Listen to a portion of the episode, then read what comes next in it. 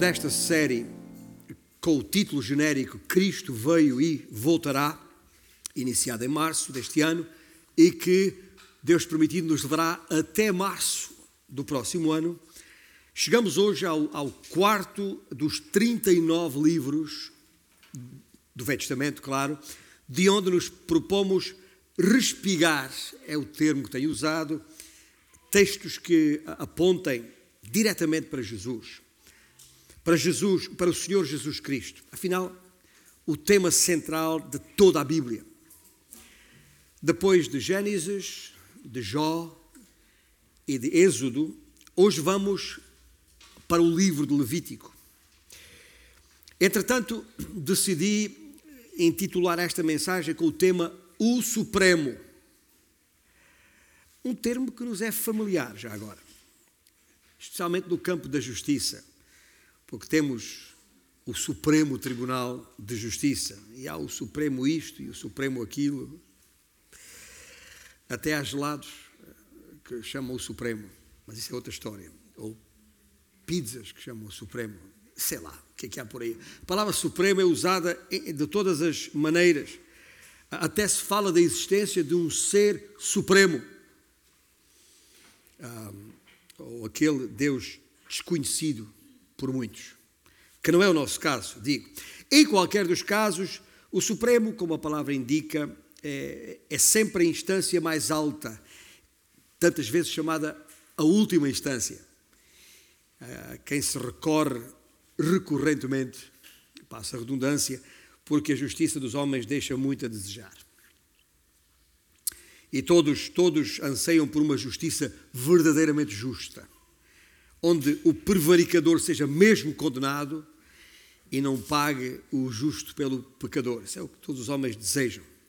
Mas, infelizmente, não é essa a tendência no mundo em que vivemos.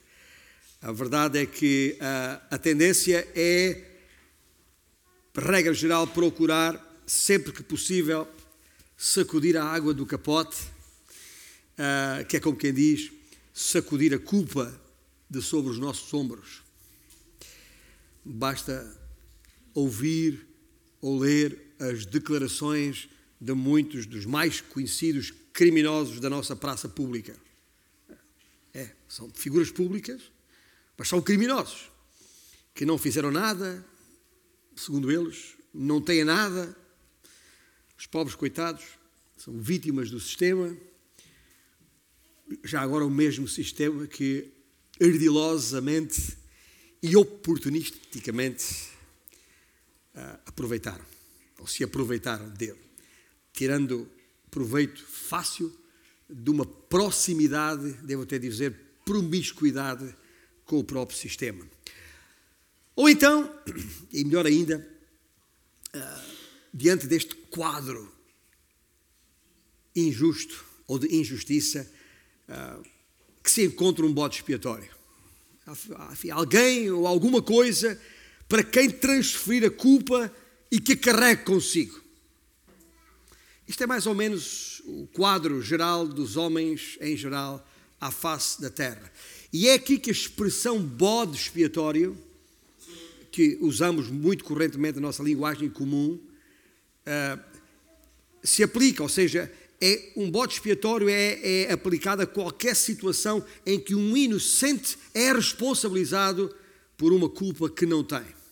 Esse é o conceito de bode expiatório. É mas esta expressão, bode expiatório, ah, que é muito usada na justiça, tem a sua origem no ritual judeu que está, ah, enfim, detalhado no livro de Levítico, o livro onde uh, proponho que concentremos a nossa atenção nesta manhã, uh, na altura, e tinha a ver com uh, o, o, momento em que Arão, o sumo sacerdote, punha as mãos sobre a cabeça de um, de um, de um bode, eh, transmitindo para este animal todos os pecados do povo de Israel. Era isso que simbolizava a altura.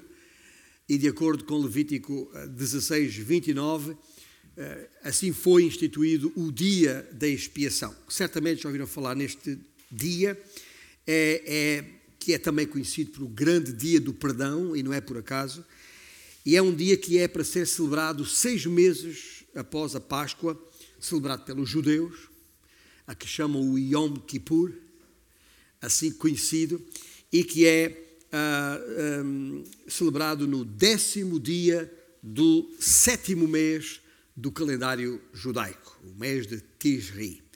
Este ano, 2022, o Yom Kippur é, eh, começa ao pôr do sol do dia 4 de outubro próximo e termina ao pôr do sol do dia 5. Agora, tal como afirmámos algumas semanas atrás, mais precisamente no dia 10 de abril, uh, enquanto estávamos a edificar os pilares que sustentam o tabuleiro desta ponte, e foi a metáfora que estou usando para nos ajudar a perceber aqui isto, enquanto edificávamos os pilares que sustentam o tabuleiro desta ponte em que circulamos entre o Velho e o Novo Testamento, Jesus, disse eu naquele dia, 10 de abril, na sua pessoa e obra, cumpriu a totalidade do Velho Testamento. Toda a lei. Agora, como sabemos e expliquei na altura, quando nos referimos à lei no Velho Testamento, não estamos a falar apenas dos Dez Mandamentos. No essencial, a lei dada por Deus, exarada nos códigos legais, estatutos e ordenanças, e de acordo com Levítico 24, versículo 46, ah, estas leis estão diretamente relacionadas com Israel. Mas esta lei, que o Senhor Jesus mesmo disse que veio para cumprir, tem três vertentes. Lembram-se, eu estou aqui a avivar a memória. A lei judicial, a lei cerimonial e a lei moral. E percebemos também a maneira como Jesus cumpriu a lei judicial. E já agora é aqui que o livro de Levítico é importante. Se ler e compreender o livro de Levítico, vai perceber de que maneira é que Cristo cumpriu toda a lei judicial. E quando é que ele a cumpriu? Cumpriu-a no preciso momento em que o seu próprio povo o rejeitou e crucificou. Isto foi quando Jesus cumpriu a lei judicial. Quando é que ele cumpriu a lei cerimonial? Bom, aí foi quando morreu na cruz. Quando o cordeiro substituto, ali na cruz, tomou o nosso lugar. Naquele preciso momento em que o véu do templo se abriu, se rasgou em dois, de alto a baixo, aquele preciso momento quando Jesus na cruz clamou: Está consumado. Nesse preciso momento em que o acesso ao lugar santíssimo, o lugar santo dos santos, foi aberto. É como se o Senhor Deus tivesse declarado naquele momento: está terminado. Termina aqui todo o sistema judicial e sacerdotal levítico. Agora, dito isto, não podemos esquecer que os fundamentos da lei judicial assentam numa terceira vertente da lei, que é a lei moral. E a lei moral tem princípios divinos, que são porque são divinos, são irrevogáveis. Assentam no caráter de Deus, não há volta a dar. Mantêm o seu vigor e o seu efeito, apesar de nós. Mas é precisamente por isso que tem a ver com o caráter de Deus e se mantém no que concerne à lei moral. Então, espera-se que sejam também por nós considerados. E já agora, se quiser ter um exemplo disto, não hoje aqui e agora, mas depois em casa com tempo, basta ler os capítulos 18, 19 e 20 deste livro de Levítico para perceber a importância que a lei moral de Deus tem na sua aplicação às, às nossas próprias vidas. Os termos da lei judicial e cerimonial foram anulados quando Cristo foi crucificado, quando o Cordeiro de Deus que tira o pecado do mundo foi imolado porque ele chamou a si tudo aquilo que a lei previa. Porém, e tal como referi há pouco, Cristo, no seu perfeito cumprimento de toda a lei e da lei moral em particular, estabeleceu o exemplo que todos os seus discípulos devem seguir. Cumpriu a lei moral na sua vida de perfeita obediência. E isso terá de ser considerado no nosso viver, no nosso andar em Cristo que falámos há pouco na nossa classe de escola bíblica. No nosso andar em Cristo, aqui, até nos encontrarmos com Ele face a face ali, nos ares. E daí está, e daqui resulta a frase tantas vezes repetida no texto bíblico, no Velho e no Novo Testamento: sede santos, como eu, o Senhor, sou santo. E a santidade é o tema central do livro de Levítico. Agora, dentro do livro de Levítico, ah, ah, ah, o respigar que entendi fazer foi ao capítulo 16, ali no coração do livro. Ah, podia ter sido noutro. Ah, todos os, os capítulos, quase sem exceção, há referências diretas a Cristo, à sua pessoa e obra.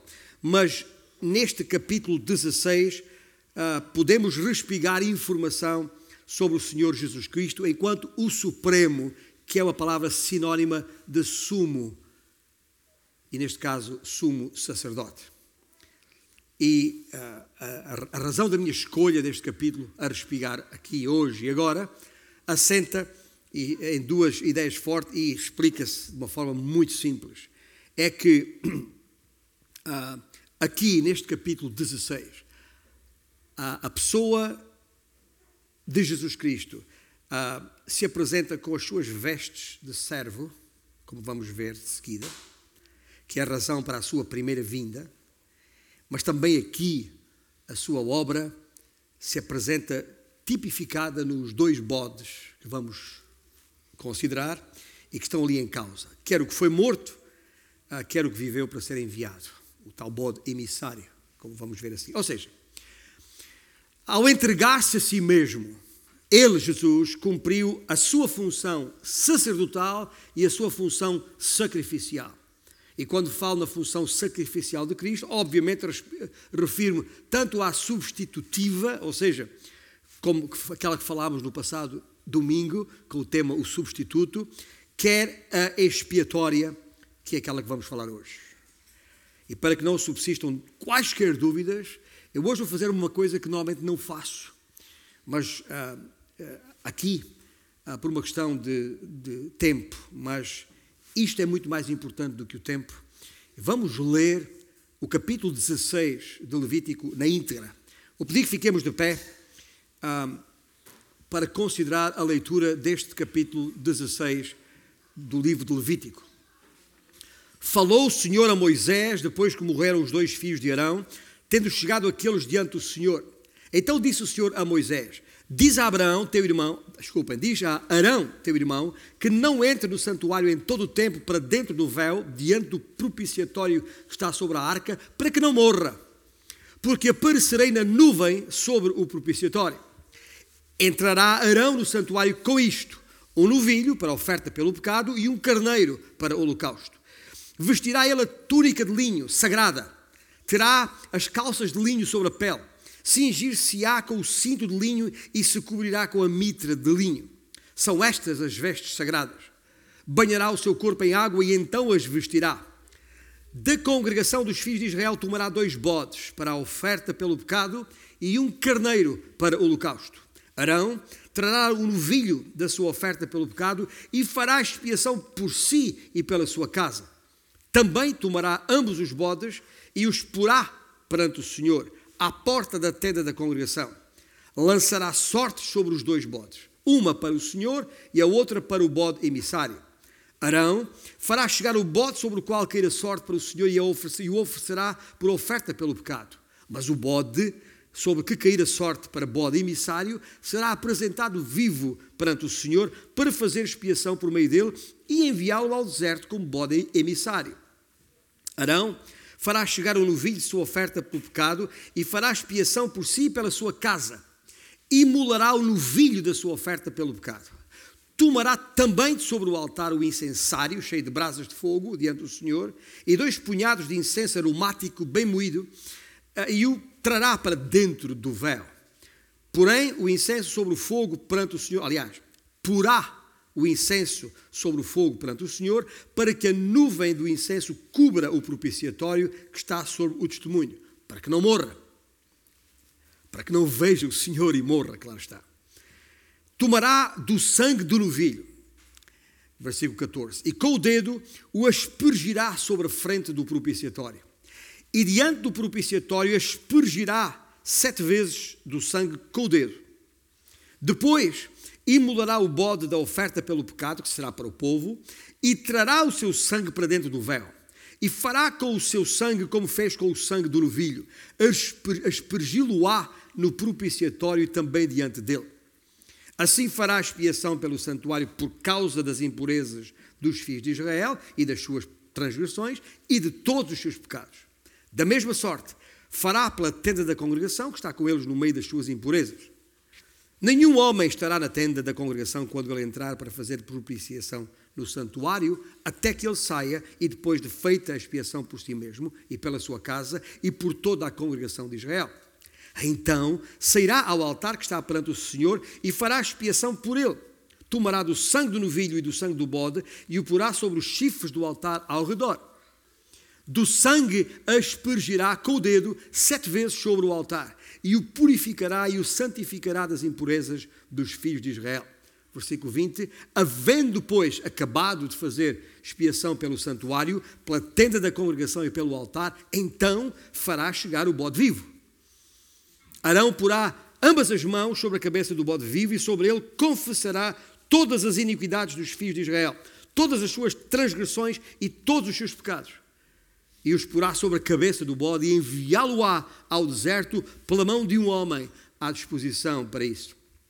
Assim, aquele bode levará sobre si todas as iniquidades deles para a terra solitária, e o homem soltará o bode no deserto. Depois, versículo 29, Arão virá à tenda da congregação e despirá as vestes de linho que havia usado quando entrar no santuário e ali as deixará banhará o seu corpo em água no lugar santo e porá as suas vestes, as suas vestes sacerdotais. É claro está, que estão descritas, se quiserem depois ver no capítulo 4 deste mesmo livro. Um, vestirá as suas vestes. Então sairá e oferecerá o seu holocausto e o holocausto do povo e fará expiação por si e pelo povo. Também queimará a gordura da oferta pelo pecado sobre o altar e aquele que tiver levado o bode emissário lavará as suas vestes, banhará o seu corpo em água e depois entrará no arraial onde está o povo. Porém as suas peles e a sua carne e o seu excremento se queimarão. Aquele que o queimar lavará as suas vestes, banhará o seu corpo em água e depois entrará no arraial. Isso vos será por estatuto perpétuo. E aqui está o dia do Yom Kippur que os judeus celebram até hoje. No sétimo mês, aos dez dias do mês, afligireis a vossa alma e nenhuma obra fareis, nem o natural, nem o estrangeiro que peregrina entre vós. Porque naquele dia se fará expiação por vós para purificar-vos e sereis purificados de todos os vossos pecados perante o Senhor. Sublinhei, repararam na minha ênfase, de todos os vossos pecados perante o Senhor. É sábado de descanso solene para vós outros e afligireis a vossa alma, é estatuto perpétuo. É, é, esta afligireis a alma aqui, para que percebam, é, é, é, é, por isso que os judeus é um dos dias que fazem jejum durante o ano. É nesta altura, é isto que quer, quer dizer uh, que eles tentam cumprir, embora não entendendo tudo quanto aqui está uh, explicado. Versículo 32. Quem for ungido e consagrado para oficiar como sacerdote no lugar de seu pai fará a expiação, havendo posto as vestes de linho, as vestes santas, fará a expiação pelo santuário, pela tenda da congregação e pelo altar, e também o fará pelos sacerdotes e por todo o povo da congregação. Isto vos será por testemunho perpétuo para fazer expiação uma vez por ano pelos filhos de Israel por causa dos seus pecados. E fez Arão como o Senhor ordenara a Moisés. Agora, ainda uh, de pé, uh, por mais uns instantes, aqueles que puderem ficar de pé, eu quero uh, fazer duas coisas. Em primeiro lugar, quero referir que a razão por que os judeus, enquanto nação, enquanto religiosos, até aos dias de hoje, continuam a celebrar este dia da expiação chamado Yom Kippur, é obviamente pela mesma razão, porque crucificaram Cristo. Não o reconhecem até hoje como o Messias. Ponto. E por isso continuam a fazer isto, como se ainda fosse necessário. Ora, nós sabemos que já não é necessário e por isso não o fazemos. E talvez preocupado com isso, ah, ah, temos no Novo Testamento ah, o livro de Hebreus, a epístola escrita aos Hebreus, precisamente para tentar mostrar aos cristãos hebreus, entretanto convertidos ao Senhor, a, a superioridade que há no sumo sacerdócio de Cristo, no supremo sacerdote que é Cristo.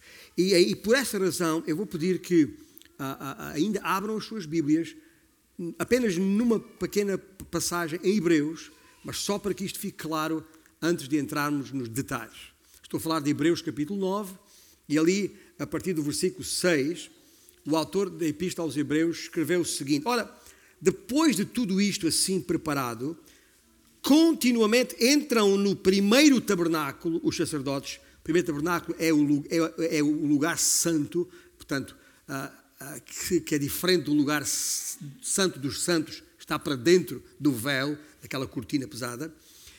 Uh, entram ali os sacerdotes para realizar os serviços sagrados. Mas no segundo, ou seja, no lugar santíssimo dos santos dos santos, o sumo sacerdote, ele sozinho, uma vez por ano, não sem sangue, que oferece por si pelos pecados de ignorância do povo.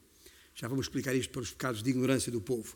Querendo com isto dar a entender o Espírito Santo que ainda o caminho do santo lugar não se manifestou enquanto o primeiro tabernáculo continua erguido. É isto uma parábola para a época presente escreve o autor de Hebreus, e segundo esta, se oferecem tanto dons como sacrifícios, embora estes, no tocante à consciência, sejam ineficazes para aperfeiçoar aquele que presta culto, os quais não passam de ordenanças de carne, baseadas somente em comidas e bebidas e diversas abluções, impostas até o tempo oportuno da reforma. Quando, porém, ouça bem, leia bem com atenção, versículo 11. Ah, quando, porém, veio Cristo como sumo sacerdote, dos bens já realizados, mediante o maior e mais perfeito tabernáculo, não feito por mãos, quer dizer, não desta criação, não por meio de sangue de bodes e de bezerros, mas pelo seu próprio sangue, ele entrou no Santo dos Santos, uma vez por todas, tendo obtido eterna redenção.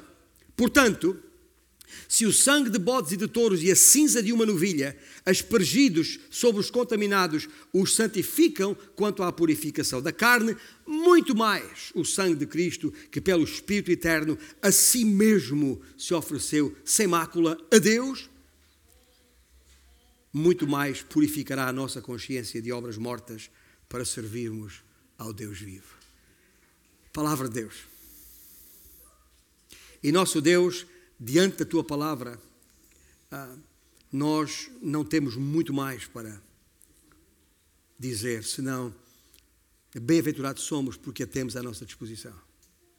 E te pedimos que o teu Santo Espírito que em nós habita nos dê o entendimento necessário para percebermos não só o que está aqui, mas as suas implicações na nossa vida. Oramos isto e fazemos-lo em nome de Jesus. Amém? Podeis sentar-vos. Há três ideias fortes que queria deixar convosco nesta manhã. Bem? Vamos pensar uh, no santuário, vamos pensar no sacerdote e vamos pensar em santidade. São três S's. Okay? O santuário, o sacerdote, o sumo sacerdote e a santidade uh, que aqui está implicado. Por isso, vamos primeiramente localizar-nos no terreno do livro de Levítico. Entender o espaço, ou se quiserem, o santuário onde tudo isto se integra. Porque a santidade requer um, um santuário. Conforme se pode verificar nos livros da lei, o Senhor fez questão de estabelecer um espaço, um lugar, onde pudesse estar próximo do seu povo, conforme se pode ler, se já leram no livro do Êxodo, lá no capítulo 25, versículo 8, quando o Senhor disse: E me farão um santuário para que eu possa habitar no meio deles. Era a instituição do tabernáculo, naquela altura, em trânsito entre o Egito e a terra prometida. Que mais tarde este santuário uh, ganhou o nome de templo quando construído em Jerusalém. E todos os sacrifícios e ofertas determinados na lei, de, na lei mosaica, tendo em vista a purificação dos pecados do povo, tendo em vista o manter das condições mínimas de santidade necessárias para uma relação entre Deus e o seu povo, que estão detalhadamente escritos por Moisés, ah, ah, dizia eu, todos estes sacrifícios e ofertas ah, se revelaram insuficientes para purificar todas as profanações reconhecidas pelo, pelo povo. Ou seja, os sacrifícios que o povo ia fazendo aqui e ali ao longo da sua vida para expiação dos seus pecados e das suas próprias famílias um, era insuficiente. Ou seja, e por isso foi criado este dia de expiação. Um dia em que o sumo sacerdote, e só ele, em nome de todo o povo, entraria no lugar santo para sacrificar ou para aspergir o sangue do animal sacrificado para expiação de todos os pecados que não fossem conhecidos, os chamados pecados de ignorância que está lá em Hebreus. Estou a falar de pecados por acidente, pecados por negligência, aqueles erros que se cometem na, na própria vida, ou ainda aqueles que ah, eh, podemos eh, considerar que, são, que foram, foram feitos sem, sem conhecimento sequer, por ignorância, como a forma a palavra mesma indica. Mas por essa razão, por causa disso mesmo, como acabamos de ler em, em Hebreus 9, uh, ah, o subsacerdote, ele sozinho, uma vez por ano, e não sem sangue, uh, que oferece por si pelos seus pelos pecados de ignorância do povo, entra no lugar santíssimo. Ou seja, Deus instituiu um sacrifício anual para isto mesmo, para garantir que todos os pecados seriam expiados.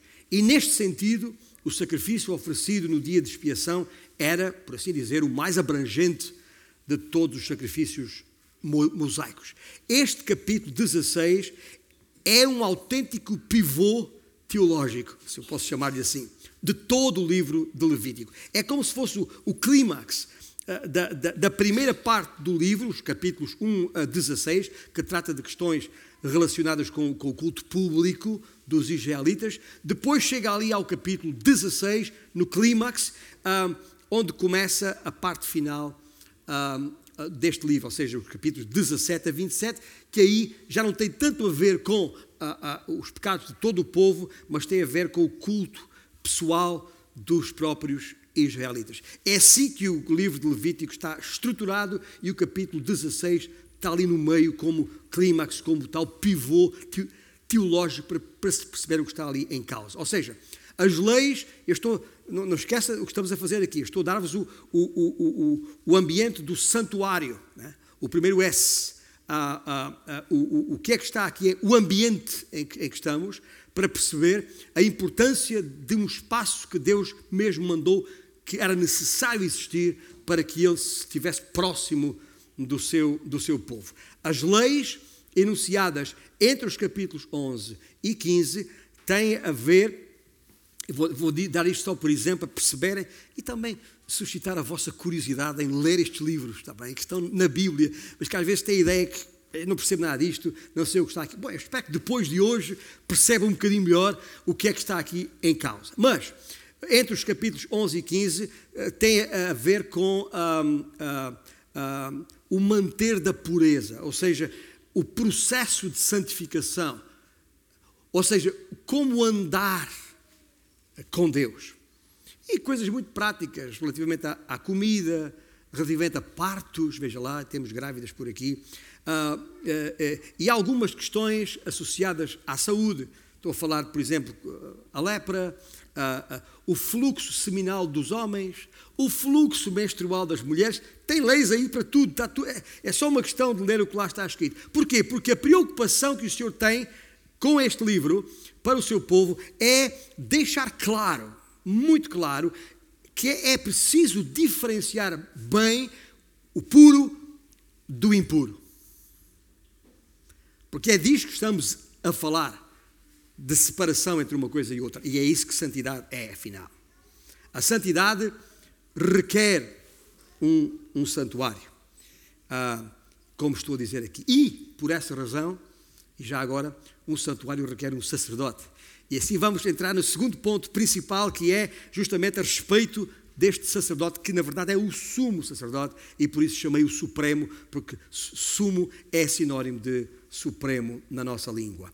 Uh, e neste caso, se antes do santuário vimos qual era o ambiente, aqui neste segundo S de sacerdote vemos qual é o agente em causa aqui. Mas já agora, não estamos a falar de um, de um sacerdote qualquer, nem de qualquer maneira. O entrar ou estar na presença do Senhor exige santidade. E este é o ponto central que não podemos passar ao lado. Ah, e isso é muito evidente em todos os detalhes, até como há pouco lemos o, o, o capítulo inteiro, percebemos isto até na ordem dada pelo Senhor para purificar o lugar, o próprio tabernáculo e, e, e o altar em causa. Purificar das impurezas poluentes ali introduzidas pelo povo. Aliás, se, se, tem a sua Bíblia e viu com atenção enquanto lemos, não, não viu porque eu, eu, comecei a ler no capítulo 16, mas um pouco antes, ainda no capítulo 15, no versículo 31, já o. Desculpem, capítulo 15, versículo. Uh, sim, 31. Já o Senhor te tinha dito: Assim separeis os filhos de Israel das suas impurezas, para que não morram nelas, ao contaminarem o meu tabernáculo que está no meio deles. Não há nenhuma dúvida sobre aquilo que o Senhor queria, as condições que ele exigia naquela, naquela altura.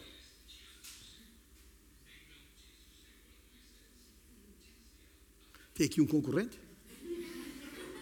Com o sotaque? Não. mas mas um, o capítulo, o capítulo um, começa com a exposição de um conjunto de instruções. É, os primeiros dez versículos, como, como nós lemos, sobre como e quando é que alguém podia entrar na presença do Senhor. Porquê? Porque a justiça, lembra-se que eu falei de justiça inicialmente, não a dos homens, mas a justiça de Deus e a santidade de Deus requerem toda a reverência.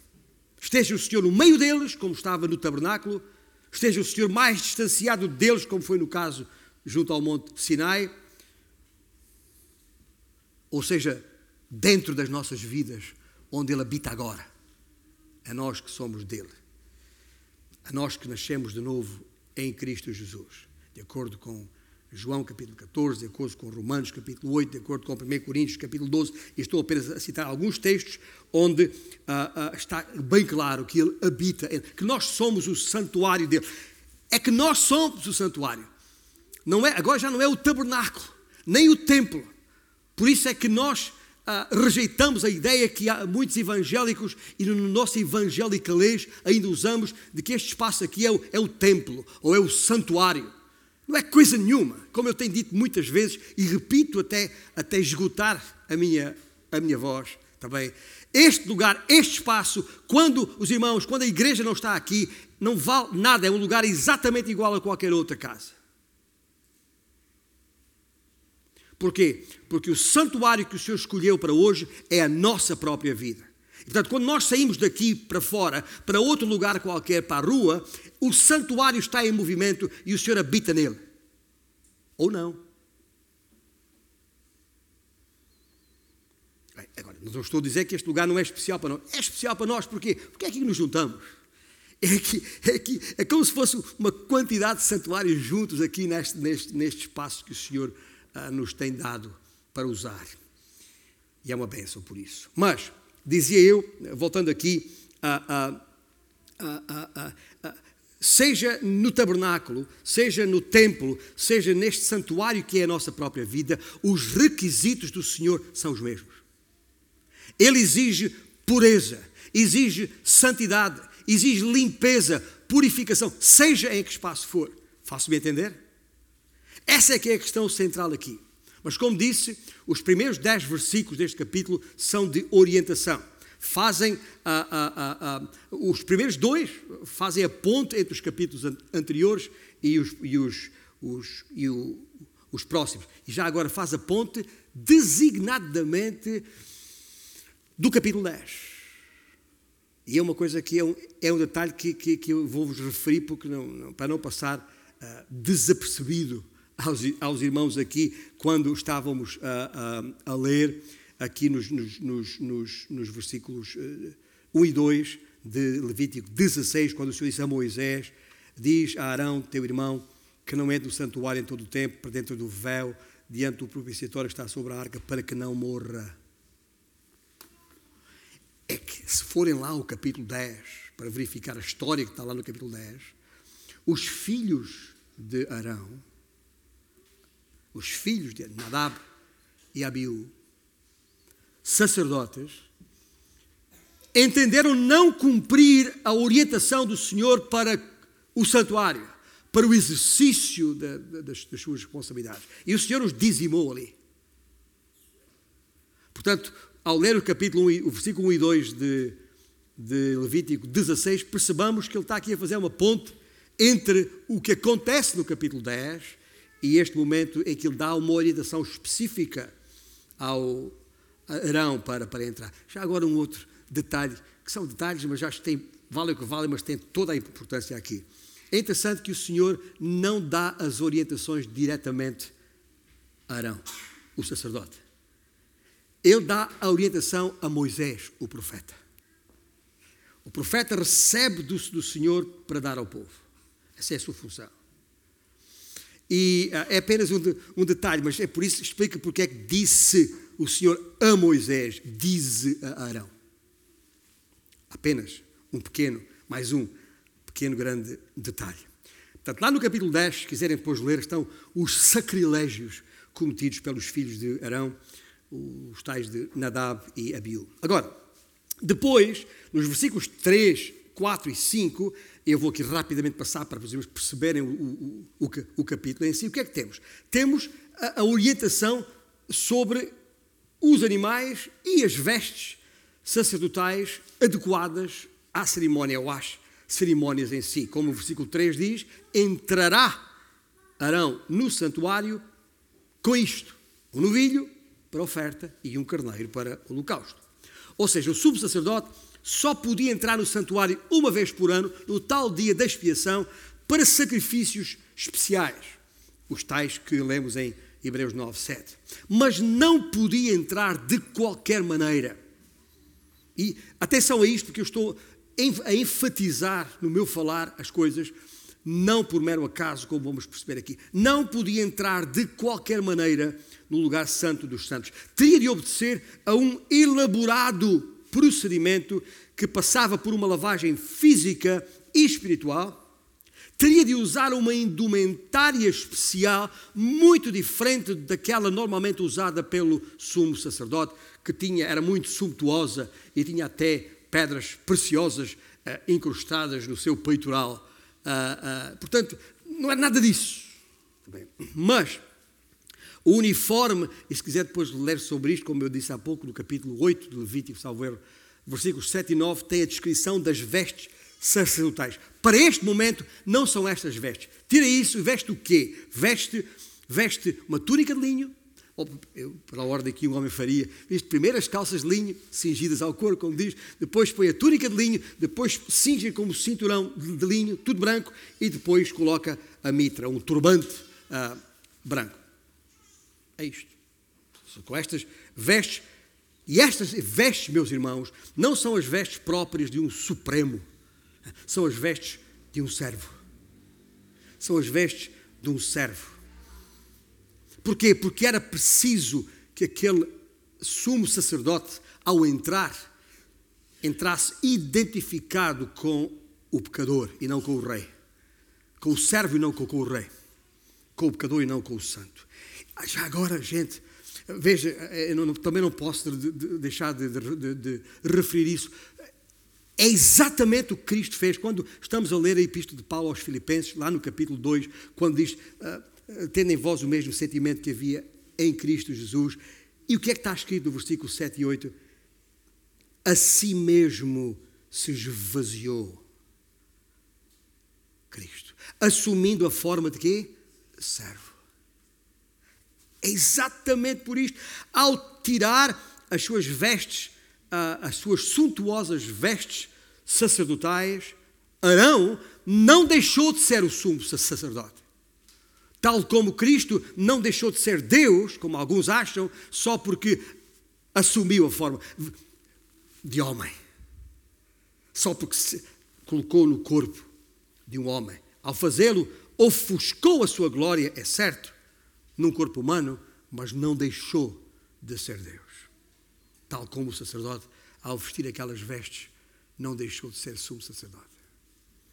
Os versículos seguintes a estes, que são os 6 a 10, são, contêm, se quiserem, uma, um esboço, uma, uma síntese, uma sinopse da ordem de serviço daquele dia, da ordem de trabalhos para aquele dia. Basicamente, como já vimos no versículo 3, Arão sacrifica um novilho como oferta pelos seus próprios pecados, aliás, está no versículo 6 isto, bem como pelos pecados da sua casa, sua casa sacerdotal, a tal história que vimos que eu falei há pouco, para prevenir sacrifícios estranhos como os de Nadab e Abiú. Depois, já no versículo 7 e 8, lança sortes, provavelmente através do lançamento de, de, de, das chamadas das pedras sagradas, cá está, denominadas uh, Urim e Tumim, que, estão, que estavam incrustadas no peitoral do, da veste sacerdotal do sumo sacerdote, ou pedras sagradas, que eram usadas e, e, que, ao serem lançadas, indicavam qual era a vontade de Deus. Isto era assim naquela altura, não tem nada a ver com, com hoje, mas, mas é só para perceberem porque é que foram lançadas sortes. E estou eu a dizer que provavelmente desta forma, ali no texto não diz que foi assim, mas era assim em outras instâncias. Ah, e a ideia, as sortes, era para decidir qual dos dois bodes vai morrer como oferta pelos pecados do povo e qual o que viverá como expiatório ou emissário, que é a palavra que aparece aqui nos versículos, uh, destes versículos. Emissário ao ao deserto. Depois, no versículo 9, é o sacrifício do bode que tem de morrer, e depois, no versículo 10, finalmente, o bode emissário diante do Senhor é apresentado e depois é enviado para o deserto. Está aqui, versículos 6 a 10, como disse, é um, é um esboço, é uma síntese de todo o procedimento que lemos há pouco em Levítico 16. E qual é esse procedimento? Bom, o primeiro começa logo no versículo 11, isto, podemos lê-lo, ou acabámos de ler há bocado, entre os versículos 11 e 14. O que é que há ali? A palavra que se refere várias vezes, propiciação. Fala do propiciatório. O que é o propiciatório? O propiciatório era a tampa da arca, a chamada arca da aliança, onde estava o, o testemunho, a vara de Arão, as tábuas da, da lei, o pão, o maná. Enfim, dentro da, da arca eh, estão e era, ela estava coberta, uma, uma tampa que é chamado o propiciatório, que eh, numa, numa peça única uh, salto à vista os dois querubins, entre os quais a presença do Senhor se, fazer, se faria, a sua presença se faria sentir de facto, embora não pudesse ser vista, razão daquele incenso todo, aquela nuvem toda, só quando não pudesse ser visto, mas o Senhor estava ali, naquele momento. E uh, uh, o que é outra coisa difícil para nós entendermos, esta, esta, esta, isto de localizar Deus no, no espaço e no, e no, tempo. Mas não vale a pena preocuparmos com, com, com isso. É assim que está escrito, ele diz. E esta primeira fase, era a primeira fase da cerimónia do dia da expiação, descreve, a, a, a, tinha a ver com a oferta de purificação que Arão teria de oferecer por si mesmo e pelos da sua casa, casa sacerdotal, com o tal novilho referido no versículo 3. Ou seja, e aqui já vemos uma, uma enorme distinção que o livro de Hebreus atesta de maneira inequívoca, que enquanto estes sacerdotes tinham que cuidar do seu próprio pecado, tinham que se purificar antes de entrar, isso não foi necessário com Cristo. É verdade, porque ele não tinha pecado. Mas o que está aqui, esta, esta, este facto, é, é esta propiciação necessária, esta a, a propiciação é, é, é é o ser-se propício, ou seja, é o estar em condições de poder a, a comparecer na presença de Deus. É como se Deus dissesse: estás em condições de estar na minha presença. Um, por isso é que Cristo é a nossa propiciação, porque é Ele que permite a nossa reconciliação com Deus. Quer isto ter o quê? Que a justiça de Deus foi satisfeita na obra de Cristo. Ou seja, eu tenho acesso a Deus porque a sua, o meu pecado está arrumado, eu tenho de novo acesso à presença de Deus porque o sacrifício de Cristo foi pelo Pai, por Deus considerado propício. É propiciação. E, e ao fazer isto, este ato que o sacerdote tinha que fazer à entrada, numa primeira entrada, para além do, do véu, que é a palavra bíblica, mas estamos a falar de uma cortina, uma cortina pesada, uh, dizia eu, esta primeira entrada era por, por sua própria vida e dos da sua casa, ou seja, e a oferta de incenso representa o ato de apresentação da oração específica. O Senhor é misericordioso o suficiente para considerar satisfeita a sua justiça, aceitando estes sacrifícios oferecidos pelos pecados. E isso é isso, como disse, que significa propiciação. Depois, a partir dos versículos 15 até ao versículo 19, temos a segunda fase ah, que consistia no sacrifício do primeiro dos dois bodes. E sacrifício como oferta pelos pecados do povo, tal como está no versículo 15. E também, é preciso dizê-lo, para purificação do santuário, versículo 16, e do altar, versículo 18. É exatamente o que está aí. Ou seja, este sacrifício uh, purificava, fazia, fazia expiação pelo santuário por causa da profanação. Eu vou usar uma palavra mais nossa: uh, uh, conspurcação, porcaria feita pelo, pelos homens. Era preciso limpar aquilo, permitindo assim que o Santo Jeová continuasse a habitar entre o seu povo.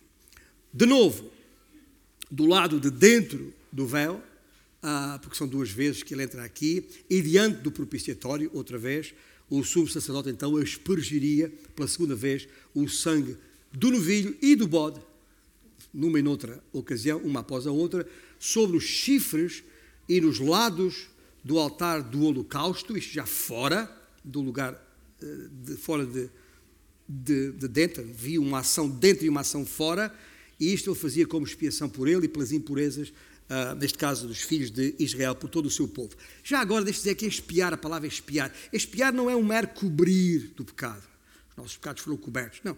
Espiar é muito mais do que cobrir, é um, é um resgate, é, é, é, é uma redenção e é também uma libertação, e que é feita através de um substituto uh, que pagou o preço, neste caso a morte, por nós.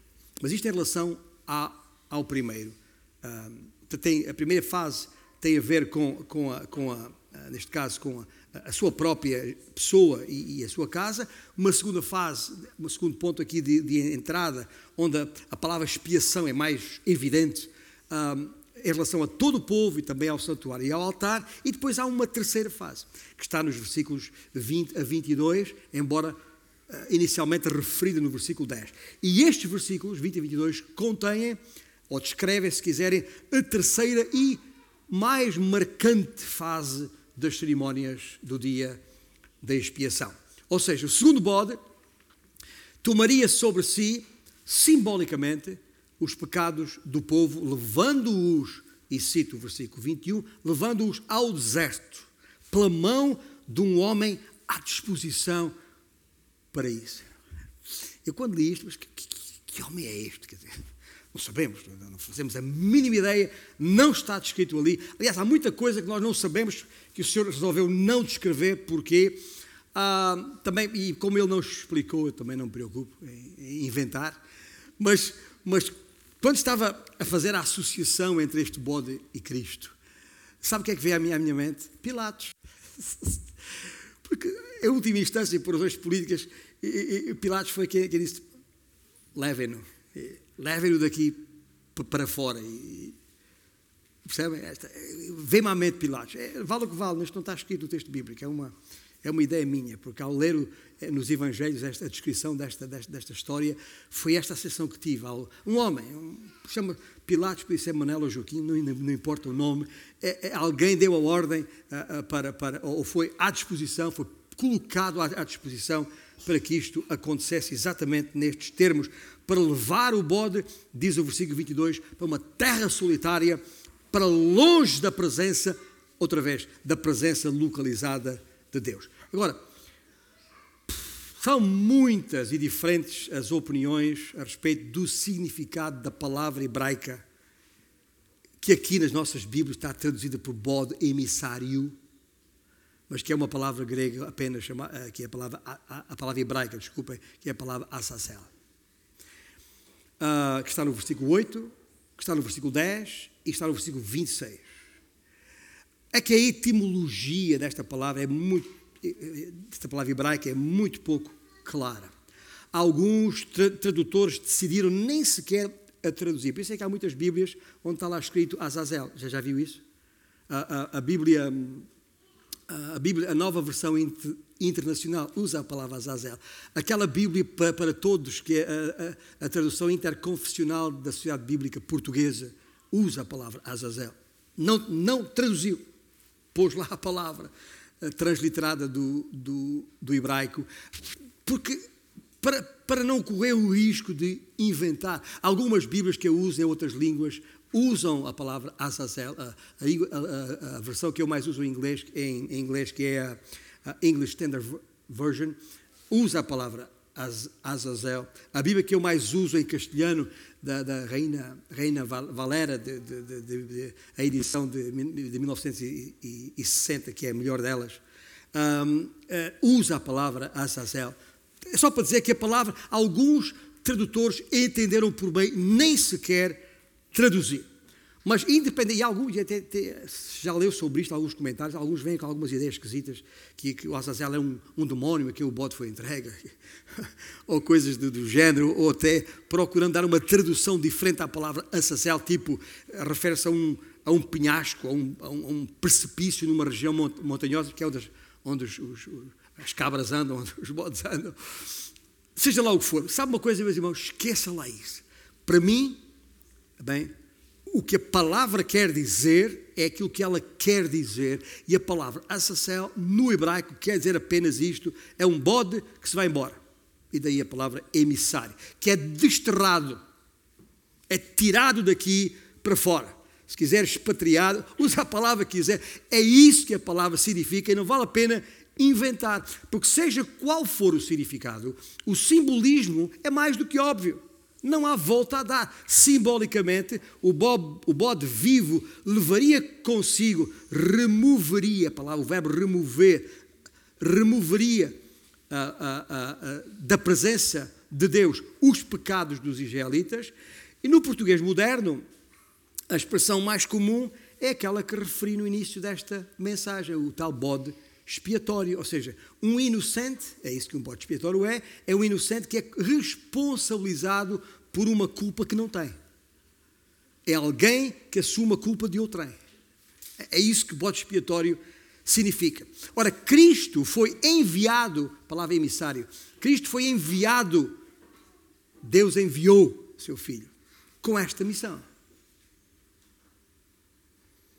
Os dois bodes usados no ritual representam as duas vertentes da expiação dos nossos pecados providenciada por Deus. Ambos ensinavam os israelitas a respeito de um agente imaculado, nunca o pecador, não é o pecador que oferece, é um agente imaculado que removeria os seus pecados através da expiação vicária, ou seja, substituinte, quando falámos na semana passada. O bode imolado representa o bode que foi morto, ali representava o juízo sobre o pecado que resultaria em morte, a morte necessária para a expiação e considerado propiciação para garantir a reconciliação com Deus. O bode enviado, entretanto, o bode enviado para o deserto, com a culpa do pecador nele imputada, significava a remoção da sua culpa. Ora, é por isso que alguns intérpretes veem nos dois bodes um tipo ou representação de Cristo, propiciador da nossa redenção ou da nossa reconciliação com Deus. Um para redimir o nosso pecado na morte, libertação da, da, da, da, escravidão do pecado e das suas consequências, e um outro para remover a nossa culpa na vida. E isto é que estou a falar, irmãos, é, eu sei que isto é pura doutrina, isto parece mais uma aula, mas eu espero que os irmãos percebam o que é que está aqui em causa. Isto é, é, é, é um autêntico dois em um. Está bem? É numa só pessoa os nossos pecados foram perdoados e esquecidos. Percebem? É isso que está aqui e não podemos pensar de outra forma. Conhece aquela frase que o povo usa? Ah, perdoa, mas não esqueço. Já ouviu isto em algum lado? Perdoa, mas não esqueço. Ah, já agora, a propósito, alguém disse, não sei quem, ah, que perdoar é humano, esquecer é amnésia. Ora, há um que, sendo homem, perdoa e sendo Deus, não sofre de amnésia. Jesus. Amém? Estamos juntos na compreensão disto. É por isso que Hebreus, no capítulo 8, diz o quê? Uh, citando Jeremias 31, pois com, para com as suas iniquidades usarei de misericórdia e dos seus pecados jamais me lembrarei. É, o Senhor é, só sofre de amnésia? Obviamente não. E é aqui que voltamos a Levítico 16 para o terceiro e último ponto. O terceiro S, o S de santidade. Depois do S de, uh, de santuário, depois do S de uh, sacerdote, ou sumo sacerdote, depois de vermos o ambiente e depois de vermos o agente, vamos agora ver a aplicação. A aplicação e tem a ver com a nossa santidade. E a aplicação é isso que os versículos seguintes, o resto do capítulo 16 tem. Não vamos entrar nos detalhes ali, senão sublinhar de novo o que é que está aqui em causa. Porque esta última secção de, de Levítico dá-nos conta dos rituais necessários para purificar, para limpar todos aqueles diretamente envolvidos na cerimónia de expiação. E toda a passagem, toda ela, põe em flagrante contraste a santidade de Deus e a pecaminosidade do homem. Aproximar-se do Senhor para adoração, gente, requeria um conjunto escrupuloso de procedimentos impostos, ouça bem, impostos pelo próprio Deus. Ele é que é o Senhor, único Deus soberano. É, não somos nós que determinamos o acesso a Deus. É Deus que o determina.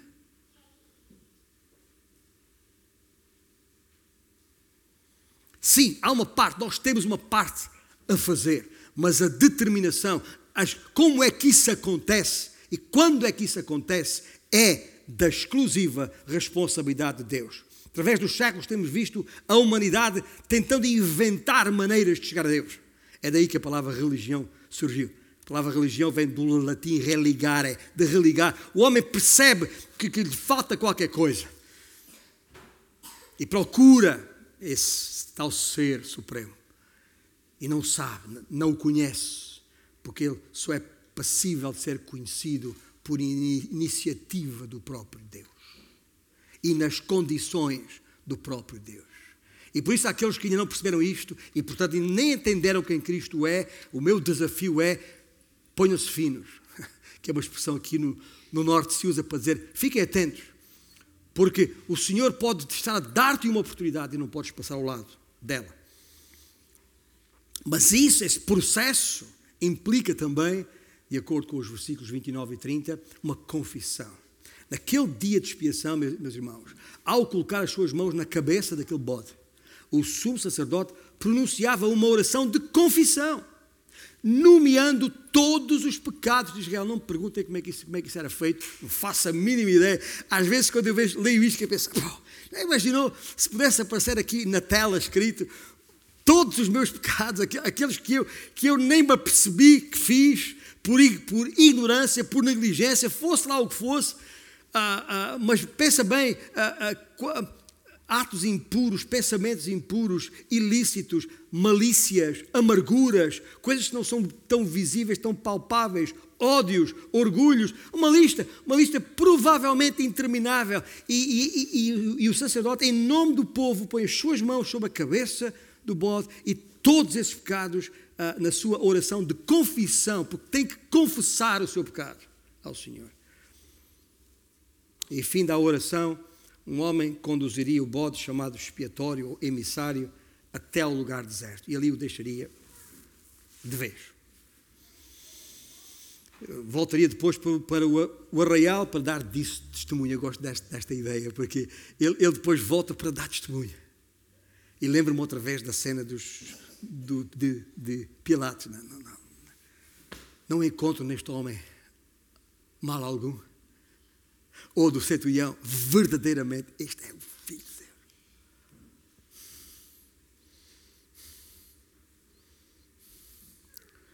Mas ele voltava para dar testemunho, como nós temos hoje, devemos hoje dar testemunho de que os nossos pecados, gente, não foram apenas perdoados, mas foram também removidos e levados para longe. Definitivamente. Ou seja, eu não sei o que vai na sua cabeça. Que, quantos pensamentos maus, quantas maldições uh, passam pela sua mente. Estou amaldiçoado, ou, ou assim, ou assado. Escuta, esquece. Se estás nascido de novo em Cristo Jesus, regenerado, pela, pelo lavar por Cristo, pelo lavar regenerador e purificador do Espírito Santo. Então, isso, isso deixou, não há maldição, não há nada, nada, tudo está removido. Nós não fomos, os nossos pecados não foram apenas perdoados, mas foram esquecidos e esquecidos para sempre. E, gente, a Bíblia não deixa nenhuma margem a mim causa-me confusão como é que algumas pessoas ainda, ainda acham que isto é possível. Ainda carregam sobre si, em nome de Cristo, o peso dos seus pecados, negando a sua própria obra. Porque a Bíblia é tão clara, além daquele versículo que eu citei há pouco, que está em Hebreus, mas que é a citação de, de Jeremias, no capítulo 31, versículo 30, 34, ah, onde Jeremias disse, o Senhor disse por intermédio de, de, Jeremias: Pois perdoarei as suas iniquidades e dos seus pecados jamais me lembrarei. E Miqueias disse a mesma coisa: diz que o Senhor lançará todos os nossos pecados nas profundezas do mar. E o salmista, o que é que o salmista diz? Quanto, sabe quanto dista o Oriente do Ocidente? Ninguém pode dizer a distância, porque é, é infinita. Assim diz o Senhor, afasta de nós as nossas transgressões. A Bíblia é tão clara, está, no Salmo uh, ah, 103. Nós vamos agora uh, dar testemunho disto ao celebrarmos a mesa, na me, à mesa do Senhor uh, a ceia. E é por isso que isto não pode ser feito de qualquer maneira. Só aqueles que realmente entendem isto isto que acabei de falar aqui esta manhã, a partir do Levítico 16 e de Hebreus. Se não entendeu isto, não, não se levante para vir à mesa. Não faz sentido.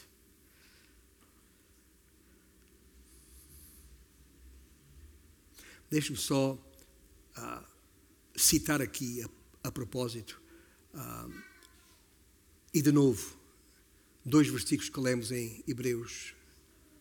Uh, não, em Hebreus 9, não, em Hebreus 7, não lemos, não lemos estes versículos, vou, vou citá-los apenas. Hebreus 7, 26 e 27. Com efeito, nos convinha um sumo sacerdote como este, santo, inculpável, sem mácula, separado dos pecadores e feito mais alto do que os céus, supremo que não tem necessidade, como os sumos sacerdotes, de oferecer todos os dias sacrifícios, primeiro por seus próprios pecados, depois pelos do povo. Porquê? Termina o texto em Hebreus 7.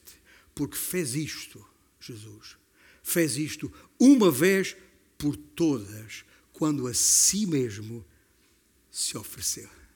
Por isso é que ele é o cordeiro e o sacerdote. Percebem? que a si mesmo se ofereceu. Espetacular. E é isto que está lá em Levítico 16. Eu espero que possa olhar agora, a partir de hoje, para o texto bíblico e textos bíblicos como este, de outra forma. Estão ali por esta razão. Amém?